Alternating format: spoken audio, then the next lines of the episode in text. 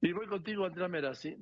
El, mire, el tema de estamos viviendo terribles días de contaminación. Lo que pasa es que por razones políticas, pues no, no se decretan las contingencias ambientales, pero estamos de los días negros de contaminación. Pero ¿sabe qué? Que esto impacta en el COVID, en los enfermos de COVID, de esos que dice el gobierno que ya no hay, ¿sí? Andrea Meras. La contaminación ambiental influye cuando se padece COVID-19. La respuesta que nosotros tenemos a la exposición a determinados eh, contaminantes es con inflamación, ¿sí? que también es local en pulmones, en tracto respiratorio y sistémica. El descubrimiento de médicos mexicanos permite conocer cómo partículas y gases tienen un impacto en la morbilidad, mortalidad y letalidad. Encontramos que lo que eran óxidos de nitrógeno, monóxido de carbono, ozono y las partículas matriculadas 10, las PM10, esas son las que se encargaban o las que generan mayor asociación con la morbilidad y la mortalidad por este COVID-19. El estudio consideró solo los casos confirmados por PCR a coronavirus durante año y medio en la zona metropolitana del Valle de México.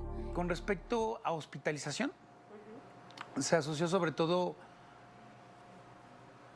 PM10 y eh, óxidos de nitrógeno.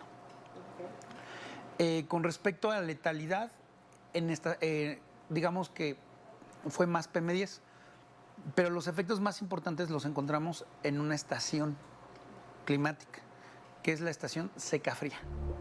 La estación va de noviembre a febrero y es una de las tres que se presentan en la Ciudad de México. Hay un aumento de contaminantes ambientales y dado que es, en este caso, el SARS-CoV-2, el, que es el virus que, que origina, el, en este caso, el COVID-19 o la COVID-19, es respiratorio en un primer inicio, pues las partículas también tienen una interacción en tracto respiratorio.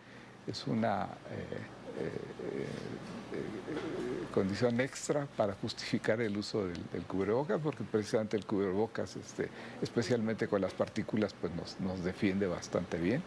Imágenes de Oscar Jiménez para Grupo Fórmula, Andrea Meraz. Así pues, yo insisto en el tema del cubrebocas, usted es su decisión, ¿sí? Pero si se quiere cuidar, use cubrebocas no le molesta a nadie y le puede salvar, le puede salvar.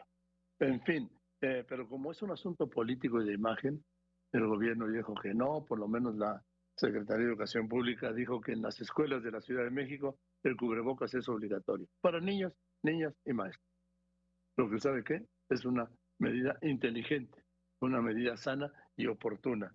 Los demás pues dicen que no, que que ya no se contagian, que son Superman, que le hacen los mandados, que tiene, como, como dijo, como dijo Hugo López Gatel de López Obrador, ahora lo voy a recordar, después de los anuncios, que tenía que tenía el virus de, no contagiarse, alguna locura de estas, sí, de estas con la que halaga, halaga López Gatel al presidente López Obrador y que se me encanta, ¿sí?